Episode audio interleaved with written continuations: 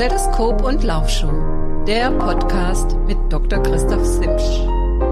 In Zusammenarbeit mit Julia Simsch.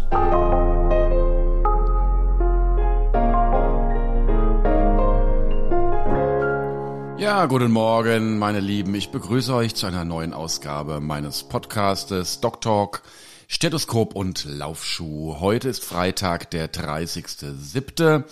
Wir haben jetzt genau 11.48 Uhr. Draußen fängt es an zu regnen, leider. Die Natur braucht's. Mein Name ist Dr. Christoph Simsch. Ich bin Facharzt für Allgemeinmedizin und mit dem Schwerpunkt Sportmedizin. Hab meine Praxis in dem schönen Hohenlohe in Satteldorf und mache selbst seit ja, Ewigkeiten Leistungssport, ähm, zunächst Mittelstreckenlauf, danach habe ich mich auf den Triathlon spezialisiert. Und ja, jetzt haben wir eigentlich fast schon Jahresjubiläum, denn vor rund einem Jahr ist die erste Ausgabe des Podcastes ähm, hier ausgestrahlt worden, damals mit dem Studiogast äh, Jürgen Zeck.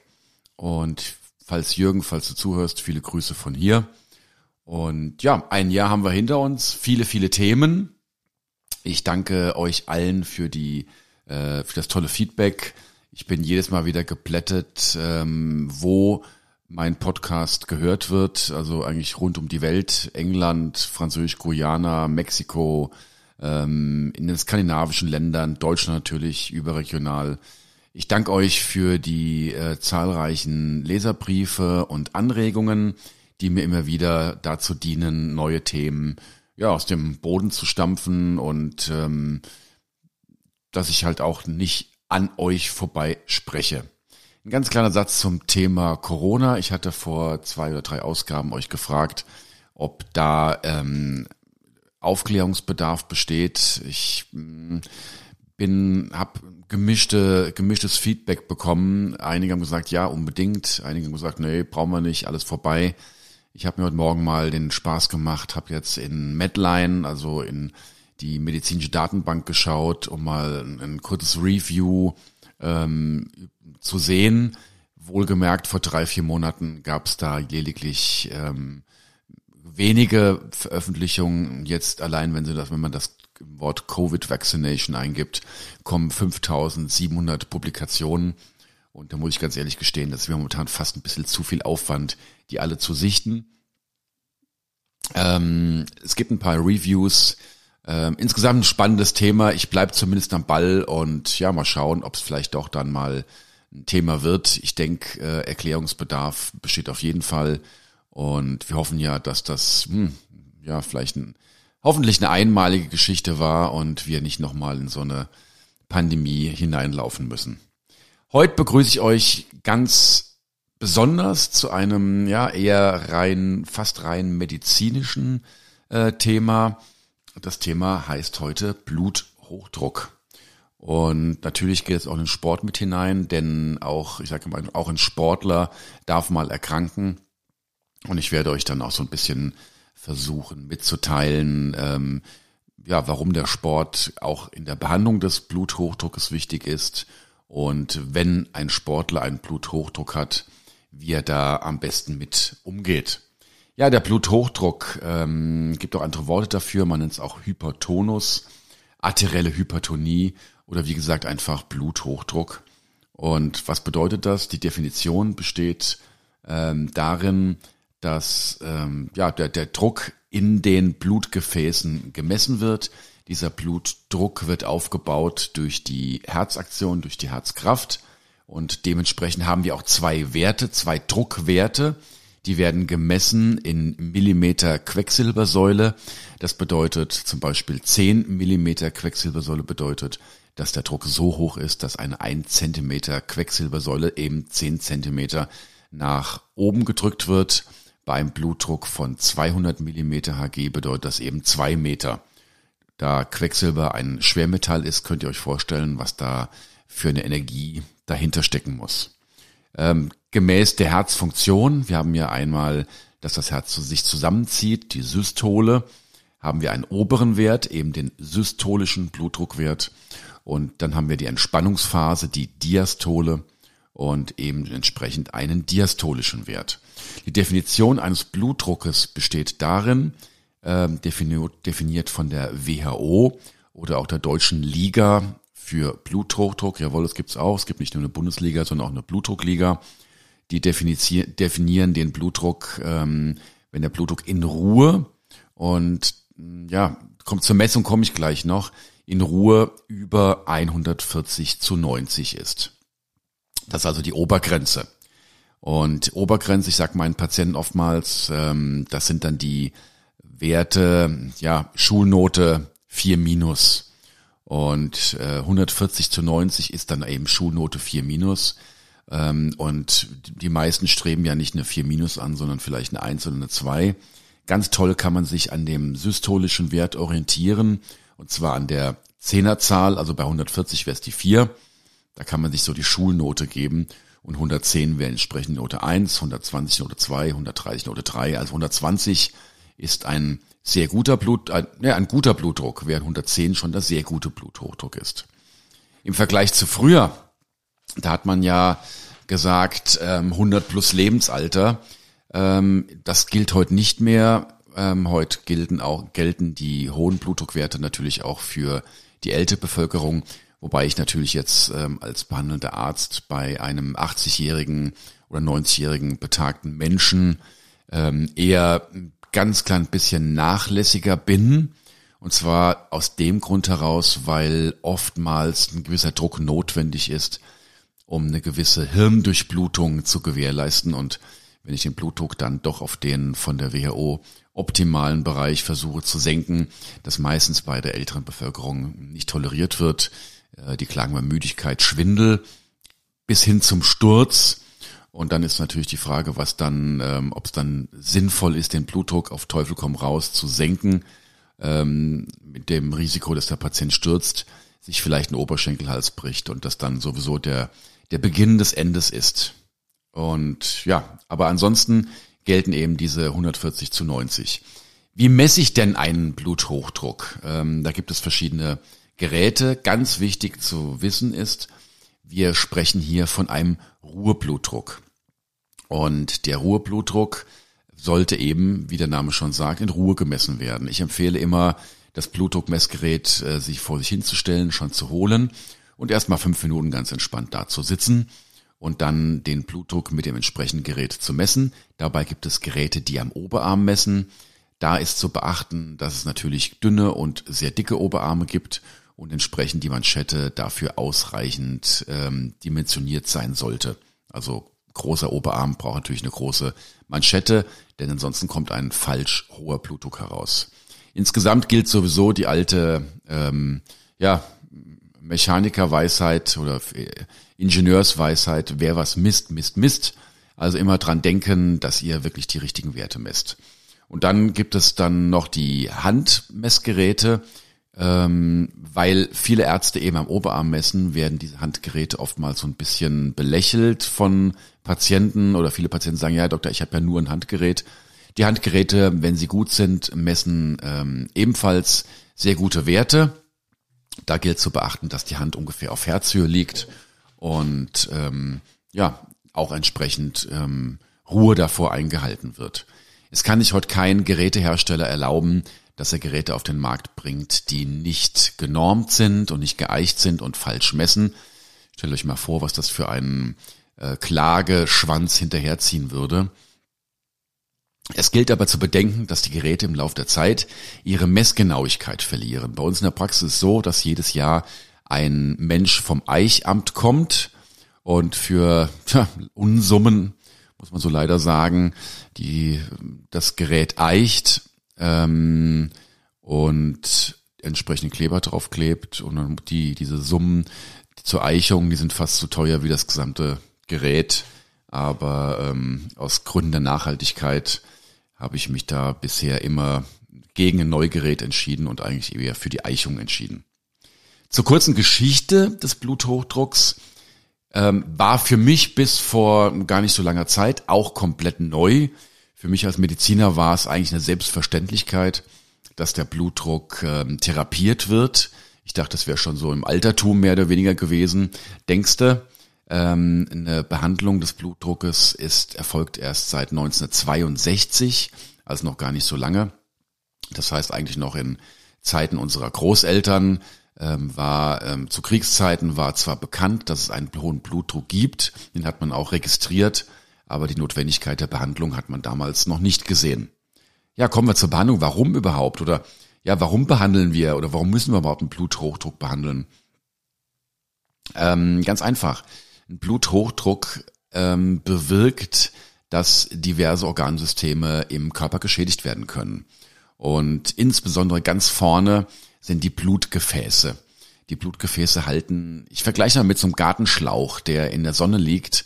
Und wenn der einfach nicht abgelassen, Wasser nicht abgelassen wird, dann wird er mit der Zeit auch porös und nimmt Schaden an. Ähnlich könnt ihr euch das mit der, mit dem Blutgefäß vorstellen.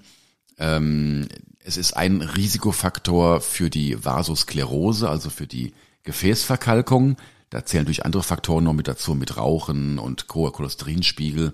Aber diese Faktoren zusammen führen zu einer Schädigung der Innenhaut. Cholesterin kann sich ablagern und es kann dann im schlimmsten Fall zu einer Verengung der Blutgefäße kommen. Und im Bereich des Herzens nennt man das koronare Herzerkrankungen und im Bereich des Gehirnes ja, wenn es dann ganz zugeht, ist dann ein Schlaganfall. Wobei wir hier unterscheiden müssen, es gibt zwei Arten von Schlaganfällen.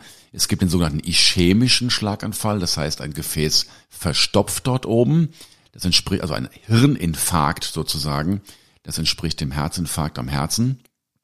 Ähm, oder eben eine Hirnblutung beispielsweise. Das habe ich auch immer erlebt bei einem Patienten, der dann auf eigene Faust alle Medikamente einfach abgesetzt hat nach dem Motto ist ja sowieso alles Chemie und Mist, also setzen wir es mal kurz ab.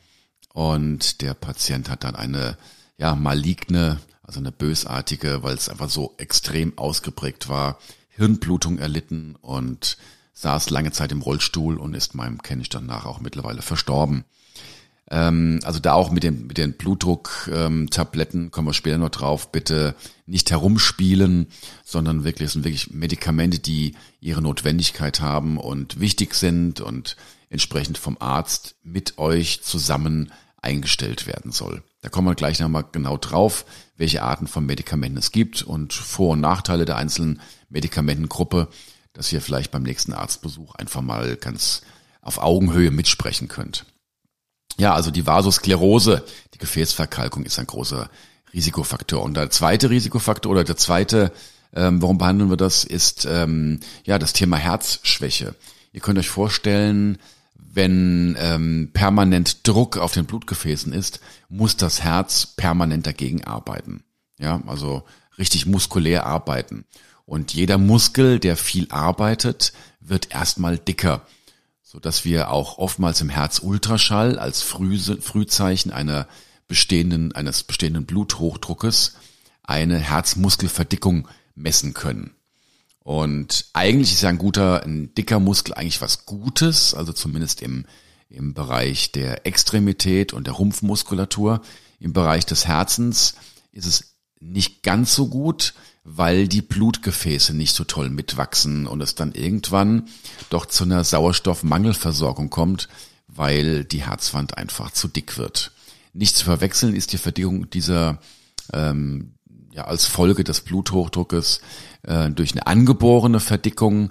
Ähm, die, diese Patienten haben einfach eine genetische ähm, Prädisposition, äh, vorwiegend in der dunkelhäutigen ähm, Bevölkerungsgruppe habt ihr schon sicherlich gehört, dass der eine oder andere Fußballer dementsprechend ähm, ja tot umgefallen ist. Also eine Herzmuskelverdickung kann dann eben zur ähm, bösartigen Herzrhythmusstörungen führen, die unter Umständen dann zum Tod führen können. Deshalb beim kenne ich danach gab es mal einen Spieler in der Bundesliga, der hatte diese ähm, Herzmuskelverdickung und hat Wert darauf gelegt, dass wenn er spielt, dass zumindest ein Defibrillator an der Seite steht. Ja, Apoplex, also Schlaganfall und Blutung hatte ich bereits erwähnt. Eine andere Geschichte, stellt euch nochmal den Gartenschlauch vor.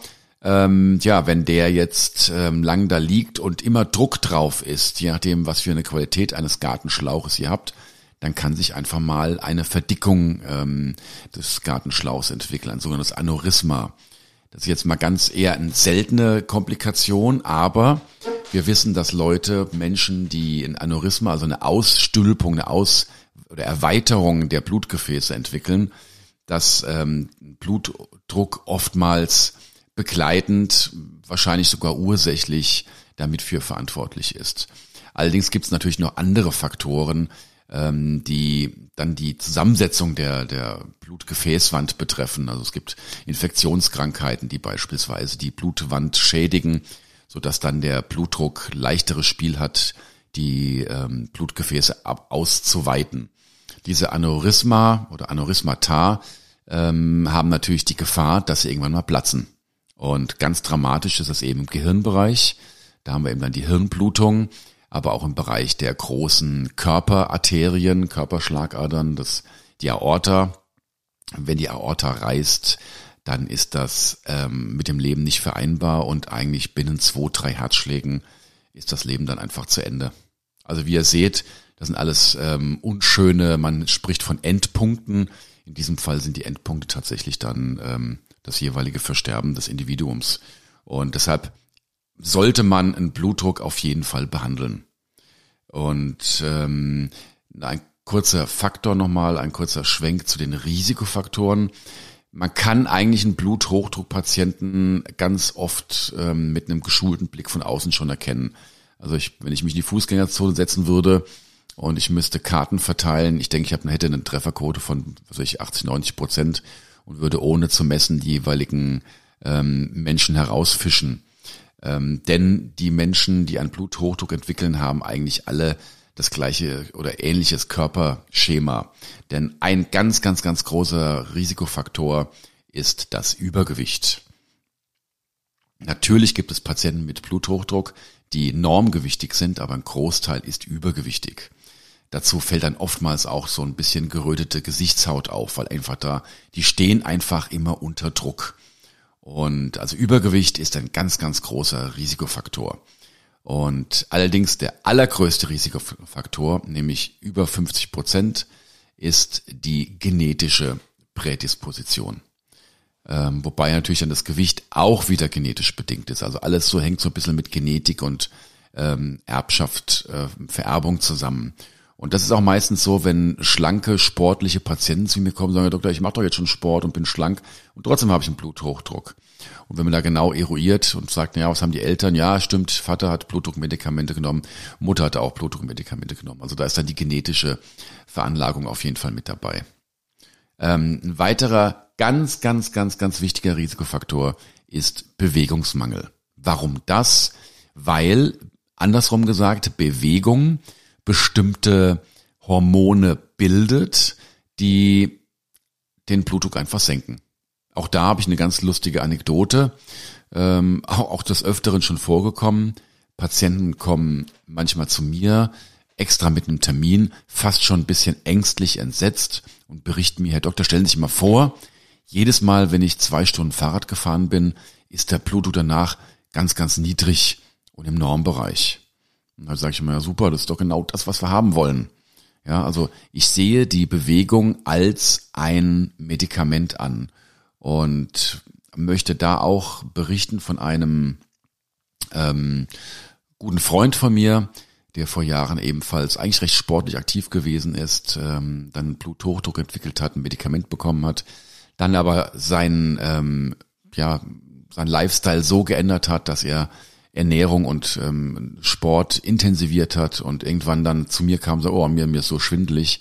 Und wir haben dann Blutdruckwerte gemessen, eher unter 100 systolisch und ähm, haben dann festgesagt, okay, habe gesagt, jetzt hast du ja zwei Medikamente, jetzt hast du das Medikament, was ich dir verordnet habe und das Medikament Sport und ich denke, wir werden das Medikament, das, das die Tablette werden wir erstmal weglassen und darf dich bitten, dann die, die Medikation Sport weiterhin zu tun und das hat er dann auch gemacht. Wie ihr merkt, sind wir jetzt schon so ein bisschen bei der, bei der Therapie eigentlich anbelangt. Ähm, ich wollte noch einen ganz kleinen Exkurs nochmal zurückmachen zur Definition des, des Bluthochdruckes. Ja? Ich hatte ja gesagt, wir haben zwei Werte oben, den systolischen und diastolischen Wert. Und es gibt natürlich ähm, Blutdruckpatienten, die beide Werte erhöht haben. Es gibt aber auch isolierte Formen. Also es gibt einen rein systolischen Bluthochdruck und auch rein diastolischen Bluthochdruck. Und die Frage ist immer, ja, was ist denn schlimmer? Und ich denke, so pauschal kann man das gar nicht beantworten. Schlimm ist beides eigentlich. Hm, der systolische Wert, der ist mal primär verantwortlich für die akute Gefährdung. Und akute Gefährdung bedeutet, also der Patient ist in dem Augenblick vital gefährdet. Ähm, das Blutdrucksystem, ja, wenn jemand intensiv Sport macht, kann er mal 200, 210, 220 Mal aushalten kurzfristig. Aber das ist auch wirklich die Grenze der Belastbarkeit der Blutsysteme. Also, also ab 200, dann wird's dann wirklich gefährlich und dann muss derjenige auch dann unter Umständen ja sogar manchmal mit Blaulicht ins Krankenhaus gebracht werden, um dann schnell den Bluthochdruck eingestellt zu bekommen. Der diastolische Wert, also der zweite Wert, der ist eher dafür verantwortlich für die chronische Gefährdung. Und ähm, da gibt es auch mittlerweile Langzeitstudien, die zeigen, wenn der Blutdruck da nicht gut eingestellt ist, ähm, ähm, werden, ja, wird dem Menschen statistisch ungefähr 15 Lebensjahre geklaut. Haken natürlich Statistik. Kein Mensch weiß, wann sein letzte Stündlein geschlagen hat, aber man kann dann doch meistens so ein bisschen ähm, aus Statistik und Geburtszeit und äh, Alter, Geschlecht etc. rausrechnen, wie hoch die Lebenserwartung ist. Die beträgt momentan so ähm, um die 86 bei den jetzt geborenen Kindern und da einfach 15 Jahre weniger. Ja, also 71 wäre das beim unbehandelten Blutdruck. Und 71 war früher viel, ist heute aber eigentlich, würde man sagen, Best Ager. Ja, da geht's Leben nochmal richtig los. Und da will eigentlich keiner in der Kiste verschwinden, oder? Ähm, ja, die ähm, kommen wir zur Therapie der ganzen Geschichte. Ähm, ich hatte gerade erzählt, Bewegung. Möchte da auch nochmal einen kleinen Exkurs machen. Es gibt einen, es gibt ein Naturvolk in Südafrika, die Buschleute. Das sind Laufjäger. Insgesamt sowieso super spannend weil oftmals gesagt wird, naja, wir Menschen, wir können ja alles so ein bisschen, wir können ein bisschen schnell rennen, haben ein bisschen Ausdauer, können ein bisschen schwimmen, äh, fliegen, ja, so ohne ähm, Technik können wir eigentlich gar nicht. Und äh, so richtig können wir eigentlich gar nichts. Und dem ist nicht so. Wir sind eigentlich Laufjäger, Ausdauerjäger. Und das zeigen die, die Buschleute in Südafrika, die Antilopen müde laufen können. Das bedeutet, ähm, gab eine Reportage mal im Fernsehen, dass ähm, ja die mit Spuren lesend barfuß zum Beispiel eine Antilope über 20, 25, 30 Kilometer hinterher laufen, bis diese Antilope müde am Boden liegt und dann mit Speeren erstochen wird. Und meinem Kenntnisstand nach gibt es auf der Welt keine Tiere, die so ausdauermäßig auf Land zumindest so lange schnell unterwegs sind wie der Mensch. Also da muss man sagen, wir Menschen sind, ähm, was Ausdauer belangt, eigentlich ja, außergewöhnlich in der Tierwelt. Ja, rechnen wir uns mal als Tier jetzt mal mit ein, als in der Welt der Lebewesen sozusagen.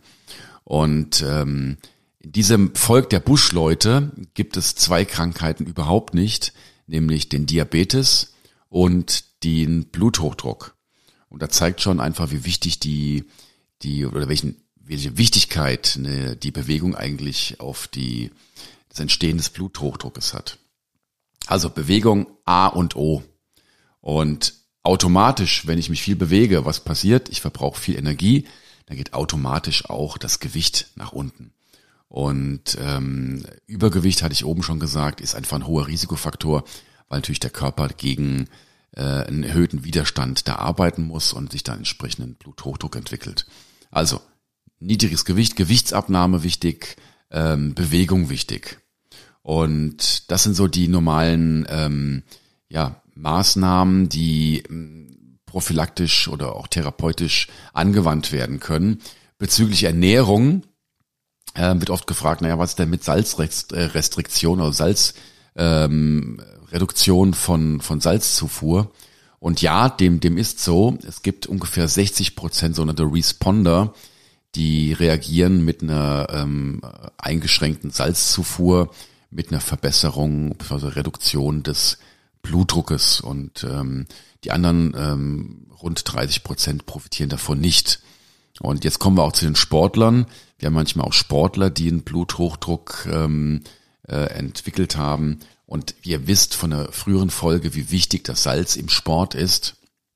Und da, wenn einer von euch da ist, der Sport macht und Bluthochdruck hat und wirklich Sport macht in einem Bereich, sagen wir jetzt mal, Triathlon, Ironman-Distanz und aufwärts, dann empfehle ich ganz dringend zu schauen und das Salz, die Salzzufuhr zu monitoren. Das heißt, einmal zu schauen, wie viel Salz scheidet denn eure, euer Niere aus und wie viel Salz schwitzt ihr aus. Und dafür gibt es wirklich Schweißanalysen. Und ähm, Schweißanalysen haben hier gezeigt, die Range kann sein von 0,6 Gramm pro Liter Schweiß bis hin zu 1,8 Gramm pro Liter Schweiß. Und da sollt ihr ungefähr kalkulieren, wie viel ähm, Wasserverlust ihr bei bestimmten Temperaturen habt. Ähm, und dann könnt ihr ungefähr ausrechnen, wie viel Salz ihr zuführen müsst, dass ihr nicht zu viel Salz zuführt, denn das wäre kontraproduktiv ähm, in der Therapie des Bluthochdruckes. Allerdings wäre es auch gefährlich zu sagen, okay, ich führe jetzt kein Salz zu, denn dann geht's euch so wie dem Australier beim Ironman Frankfurt 2016, glaube ich, war das, das große Hitzerennen, der dann an einer sogenannten ähm, hypotonen Hyperhydratation gestorben ist. Das heißt, er hat einfach, da haben sich die Flüssigkeiten ausgeglichen und es kam dadurch, dass er praktisch nur salzfreies Wasser getrunken hat, zu einer Überschwemmung des Blutes. Ähm, die Flüssigkeit ist dann in die Zelle gegangen, um dort die Konzentration, das Konzentrationsgefälle auszugleichen. Folglich mit der Hirnschwellung, Koma, Tod. Lustigerweise habe ich in einem anderen Podcast gehört, da wurde von einer, einem inneren Ertrinken gesprochen. Ja, muss da ein bisschen schmunzeln. Das ist eher hm, nicht ganz so medizinisch dargestellt. Also es nennt man genau hypotone Hyperhydratation, also eine hypotone Überwässerung. Ja, also Salz beim Sport, ähm, wichtig. Salzrestriktion, probiert's einfach mal aus, wenn ihr Bluthochdruck habt. Dann die berühmte mediterrane Kost. Und darunter ist nicht zu verstehen jetzt Pasta und Pizza, sondern mediterrane Kost bedeutet viele Gewürze und vor allen Dingen hochwertige Olivenöle.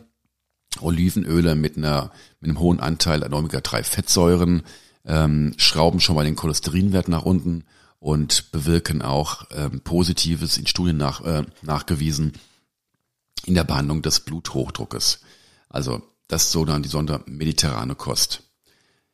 Ja, das sind so die, die konservativen ähm, ähm, Behandlungsmöglichkeiten des Bluthochdruckes. Und ähm, da versuche ich auch die Patienten dementsprechend aufzuklären. Ich stelle die meistens, wenn der Blutdruck nicht extrem hoch schon ist, sondern wenn er so um 155, 160 herum ist, zu was weiß ich, 90, ähm, 95, dann sage ich, okay, Sie haben jetzt erstmal die Wahl, wenn wir den nicht behandeln, dann verlieren Sie jetzt in den nächsten ähm, 20, 30 Jahren eben eine gewisse Lebenszeit, aber akut passiert jetzt heute oder morgen nichts. Sie haben die Möglichkeit, Ihren Lifestyle zu ändern und wir schauen einfach in einem halben Jahr nochmal, wie es mit dem Blutdruck aussieht und dann entscheiden wir erneut, ob äh, Medikamente notwendig sind. Und ähm, wichtig ist da zu bedenken, dass man dieses, ähm, dem, diese Chancen, die man dem Patienten gibt, die Lifestyle-Änderung durchzuführen, nicht unbegrenzt weiterführt. Ja, also bildlich gesprochen, was oft vorkommt, ja, Doktor, ich ähm, werde mich bessern sozusagen, ich werde Gewicht abnehmen und den Sport hochschrauben und nach einem Vierteljahr ist es immer noch so, nach einem halben Jahr noch so, nach einem Jahr noch so. Also da setze ich meinen Patienten eine Deadline, sage, sie haben ein halbes Jahr und im halben Jahr sehen wir uns wieder machen eine 24-Stunden-Messung, was übrigens der Goldstandard der Blutdruckmessung ist. Ja, also nicht die Einzelmessung, sondern wirklich ein 24-Stunden-Monitoring, weil man dort auch misst, wenn der Patient eben nicht an die an, den, an die Blutdruckmessung denkt, denn wir haben manchmal auch natürlich auch ähm, Patienten, die vor der Blutdruckmessung Angst haben und allein durch die Angst geht der Blutdruck nach oben und der sogenannte Weißkittelbluthochdruck und da haben wir oftmals fälschlich erhöhte Werte. Also 24-Stunden-Messung nach einem halben Jahr und sollten dann die Werte immer noch ähm, erhöht sein, dann werden dann schließlich Medikamente eingesetzt. Manchmal und gar nicht so selten eigentlich setze ich Medikamente auch schon relativ früh ein. Ähm, und zwar dann, wenn der Blutdruck einfach zu hoch ist. Also wenn ein Blutpatient kommt mit 180, 190 systolisch, dann kann ich eigentlich mit der Lifestyle-Änderung praktisch nichts mehr bewirken. Denkt trotzdem dran, ich sage immer, ihr werdet vom Blutdruckmedikament nicht abhängig, ihr seid vom Körper abhängig. Und ich würde dann einfach keine Zeit verlieren und relativ zügig mit dem Medikament beginnen. Wie gesagt, um keine Zeit zu verlieren. Aber ähm, man kann jederzeit, wenn es doch gelingen sollte, durch Lifestyle-Änderungen den Blutdruck runterzuschrauben, jederzeit die Medikamente runterschrauben, ähm, teilweise absetzen oder vielleicht, wenn ihr ganz Glück habt, sogar ganz absetzen. Aber dass ein Bluthochdruckpatient irgendwann mal gar keine Medikamente braucht, das kommt wirklich ganz, ganz selten vor. Liegt wahrscheinlich an der Trägheit, an der Trägheit des Fleisches, sage ich mal, an dem inneren Schweinehund, der einfach da sitzt und sagt, hey, beweg dich nicht, isst die Pizza, bleib hier sitzen, guck Fernsehen. Ähm, ja, welche Medikamente gibt's? Ähm, ich sag's mal in der Reihenfolge, in der ich persönlich die Medikamente ansetzen würde, wobei natürlich ähm, die Menschen unterschiedlich sind. Also die Medikamente haben ein unterschiedliches Nebenwirkungsspektrum, weil es dementsprechend bedenken muss und manchmal auch nutze. Also wenn ich einen Patienten habe, der sehr hippelig ist, der unter Stress steht, der vielleicht sogar noch Kopfschmerzen hat, einen roten Kopf hat, ähm, permanenter Druck ist, der kriegt von mir einen Beta-Adrenorezeptorenblocker, also einen Beta-Blocker.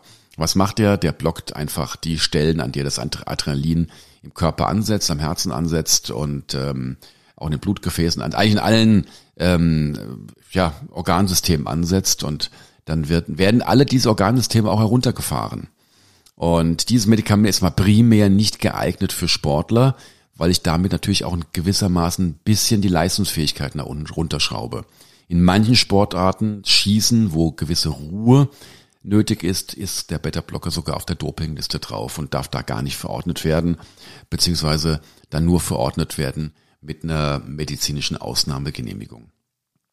Das also Beta-Blocker bei Leuten, die eher so ein bisschen wirbelig sind, sage ich mal. Es gibt Patienten, die eine koronare Herzerkrankung haben, da muss der Beta-Blocker so oder so gegeben werden. Auf, ich sag's nochmal, ich habe das Wort schon mal genommen, auf Teufel komm raus, also er muss unbedingt genommen werden, es sei denn, ähm, es gibt wirklich massivste Nebenwirkungen, denn die Studienlage ist eindeutig, ein Patient mit der koronaren Herzerkrankung braucht ähm, zwingend Beta-Blocker, um die Prognose einfach zu verbessern. Das Ziel übrigens ähm, einer Hyperton ähm, antihypertensiven Therapie mit Medikamenten ist eben die ähm, Lebenserwartung wieder zu normalisieren. Und da ist die Datenlage für einen Beta-Blocker richtig gut. Jungen Menschen würde ich eher weniger einen Beta-Blocker geben, weil meistens noch keine koronare Herzerkrankung vorliegt und die meisten noch sportlich aktiv sind. Und da würde ich erstmal dann, das ist so mein, mein Lieblingsmedikament eigentlich, eher zu den AT1-Blockern ähm, greifen, also die Angiotensin ähm, Rezeptor 1 Blocker und es gibt nur noch die ACE-Hämmer, die Angiotensin Converting Enzym Hämmer, das zum Beispiel Ramipril, also alle Medikamente, die mit Il aufhören, Ramipril, Enalapril, Captopril, was gibt's noch? Lisinopril. Das sind die ACE-Hämmer, die übrigens ähm, so ein bisschen als Nebenwirkung manchmal einen Reizhusten entwickeln können. Jeder vierte Patient hat das. Also wenn ihr so ein Medikament habt und ihr müsst unerklärlich ähm, kitzelig husten am Rachen, dann könnte das muss ich gerade auch mal husten, voll getriggert, sorry, ähm, dann könnte das, ich nehme kein, äh, kein AC-Hämmer übrigens, das war jetzt einfach mal ein, ein Räusperhusten, dann, ähm, ja, dann kann es sein, dass eben die Nebenwirkungen vom AC-Hämmer sind. Und diese Reizhustengeschichte hat man versucht eben beim AT1-Blocker zu umgehen. Da kommt der Reizhusten eigentlich nahezu nicht vor. Und der AT1-Blocker ist in meinen Augen das bestverträglichste Blutdruckmedikament und das ist eigentlich auch mein Medikament der ersten Wahl, wenn nicht irgendwelche Begleiterkrankungen sind, was ich dann zuerst einsetze. Die Dosis, nochmal kleines Ding zur Dosis. Ihr könnt natürlich die, die verschiedenen Medikamente mit Dosis nicht vergleichen. Jedes ein Medikament hat seine eigene Dosis.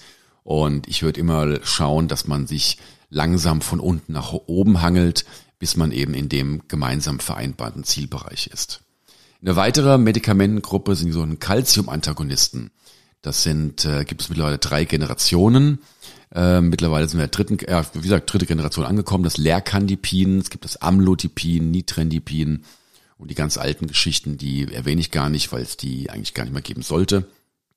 Ähm, die bewirken einfach, dass die Gefäße sich erweitern. Studien haben allerdings gezeigt, dass die Lebenserwartung mit den Calcium-Antagonisten eigentlich unverändert bleibt. Und die Nebenwirkungsrate ist auch relativ groß. Ähm, es kommt, wenn die Medikamente genommen werden, einfach nochmal zu einer Erhöhung ähm, des Herzschlages danach, so eine sogenannte reaktive Tachykardie. Also der Herzschlag geht nach oben und ganz oft führt es auch zu Beinödemen, also Schwellung der Beine. Und deshalb werden die Medikamente eigentlich nicht so gut vertragen. Ja, also die, die Nebenwirkungen kommen relativ häufig vor und sie kommen häufiger vor, gerade in der ähm, Klasse der, der zweiten Generation, Amlodipin, Nitrendipin, da kommt es relativ häufig vor, im Leerkandipin nicht ganz so deutlich eigentlich. Preislich sind die übrigens alle ähnlich, so dass ich persönlich immer dann, wenn überhaupt, zum Leerkandipin greifen würde. Schlussendlich gibt's auch noch dann die Diuretika, das sind also wasserfördernde ähm, Mittel, ähm, das HCT, Furosemid, Thorasemid, ähm, die unterschiedlich wirken. Da genau drauf einzugehen, würde jetzt den Rahmen hier einfach sprengen, pharmakologisch. Haben alle ihre Vor- und Nachteile, bewirken, dass äh, Wasser ausgeschieden wird, auch äh, Salze ausgeschieden werden, auch Kalium ausgeschieden wird, was dann nicht ganz so gut ist. Ähm, deswegen muss es dann dann unter Diuretikatherapie ähm, gemonitort werden, das Kalium. Und ja, bewirken eine Verstärkung der anderen Blutdruckmittel und eine Senkung selbst wäre für mich eigentlich eher ein Medikament, was ich geben würde beim Patienten, der gleichzeitig eine Herzschwäche hat, der einfach auch ein Medikament braucht, um das Herz zu entlasten. Und ähm, wäre kein Medikament bei jüngeren Menschen, ähm, weil einfach die Flüssigkeit da ihren ähm, Sinn hat. Ähm, abgesehen davon beim Sportler schon mal gar nicht. Und dann nochmal abgesehen davon ist natürlich ein Diuretika bei Sportlern ebenfalls auf der, auf der Dopingliste, weil Diuretika ähm, als Dopingverschleierer genommen werden können.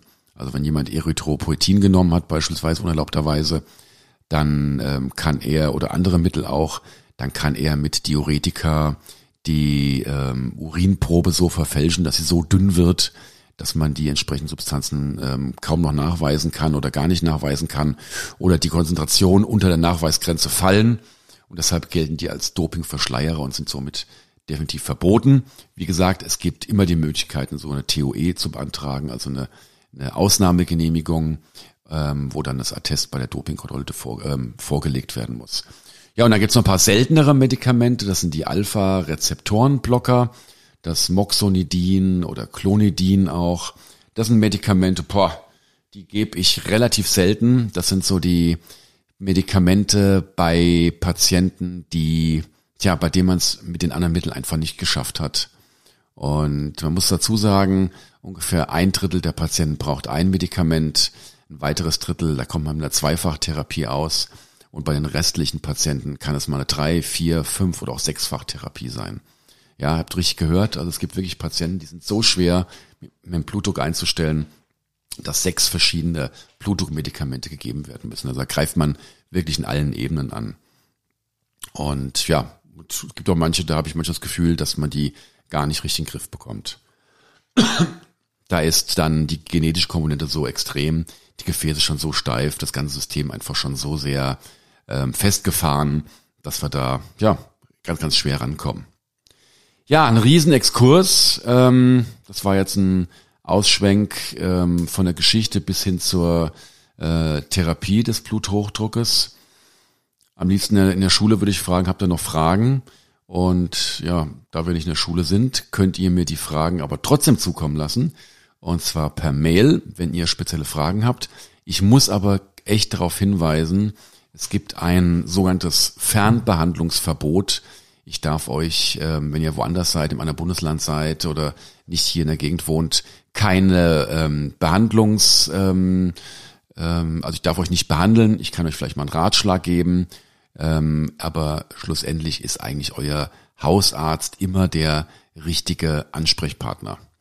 Anders sieht die ganze Sache aus, wenn ihr mit einem sportmedizinischen langwierigen Problem zu kämpfen habt und dann in meiner Praxis irgendwann mal erscheint. Dann ist kein Fernbehandlungsverbot, also da ist, liegt jedem, es gibt die freie Arztwahl. Jeder kann zu jedem Arzt gehen, wie er Lust hat. Da seid ihr herzlich willkommen. Natürlich nach vorheriger Anmeldung, aber ich kann, müsst ihr Verständnis haben, nicht per E-Mail ähm, ja, Behandlungsempfehlungen rausschießen, sondern allenfalls Tipps geben. Und dann, ähm, aber auch das führt natürlich auf Dauer irgendwann doch ähm, bei der Menge der, der Zuschriften ich möchte ja jede Zuschrift schlussendlich beantworten. Ähm, und dann ja, sprengt es dann irgendwann doch den Rahmen. Also von daher, wenn ganz grob Fragen sind, gerne schreiben. Ansonsten bin ich ganz, ganz dankbar über äh, Feedback, weitere Themenvorschläge. Ich gehe jetzt so ein ganz klein bisschen in die Sommerpause. In genau zwei Wochen starte ich im Mixed Team Relay bei den Weltmeisterschaften in Hamburg. Da freue ich mich tierisch drauf. Ähm, genau das Kontrastprogramm zum Patagonman, denn da ist, sind die Distanzen ultra kurz jetzt. Also jeder von uns, wir sind zwei Männlein, zwei Weiblein, hat 300 Meter Schwimmen, 5 Rad und 1,5 äh, Laufen zu absolvieren. Dann wird abgeschlagen, dann macht's der nächste und dann der die vierte Person, in diesem Fall eine Frau, läuft dann durchs Ziel. Ich starte Schreckglas nach in der AK 50 bis 59 und wir sind insgesamt 29 Mannschaften. Bin echt mal gespannt. Ich muss gestehen, ich hatte so ein bisschen geliebäugelt, dass wir aufs Podium kommen. Aber wenn ich da sehe, dass äh, zwei Mannschaften aus Neuseeland angereist sind, fünf Mannschaften aus den USA, fünf Mannschaften aus ähm, ähm, England, Mexiko, Belgien, also ein sehr bunt gefächertes ähm, Feld, dazu noch acht deutsche Staffeln da am Start sind, in unserer Altersklasse wohlgemerkt, denke ich, da wird's relativ schwer. Aber das, wie gesagt, da reise ich heute ins genau zwei Wochen an nach Hamburg und dementsprechend fällt dann dieser Podcast aus, so dass ich dann voraussichtlich in drei Wochen wieder on bin und euch dann mit einer neuen Folge, ja, unterhalte, beglücke, ihr könnt es nennen, wie ihr es wollt. Ja, das war's heute schon wieder. Ähm, ich schaue auf die Uhr, 41 Minuten. Ich kann es kaum glauben, wie die Zeit verrast ist ähm, im High Speed. Ich hoffe, es hat euch gefallen. Es war heute kein ex ausgewiesenes ähm, Sportthema, aber ich denke ein Thema, was ähm, doch ein Großteil, ja, Bluthochdruck trifft übrigens ungefähr 30 Prozent, 35 Prozent der Menschen hier in Deutschland. Also jeder dritte Patient ist mit Bluthochdruck behaftet. Und deshalb dementsprechend war das heute ein Thema, was doch einen Großteil der Bevölkerung angeht. Ich hoffe, es hat euch etwas Licht in die Unklarheit gebracht. Und ja, ich, was machen wir heute noch eigentlich? Wetter wieder draußen regnet. Ich werde mich nachher ein bisschen in die Laufschuhe zwingen. Ähm, und dann heute Abend geht es dann ins Schwimmtraining. Das gleiche wünsche ich euch auch. Schaut, dass ihr den inneren Schweinhund besiegt. Geht raus, genießt das Leben, genießt den Sport. Ich verbleib dann bis zum nächsten Mal als euer Christoph. Hey, ciao, macht's gut, ihr. Tschüss.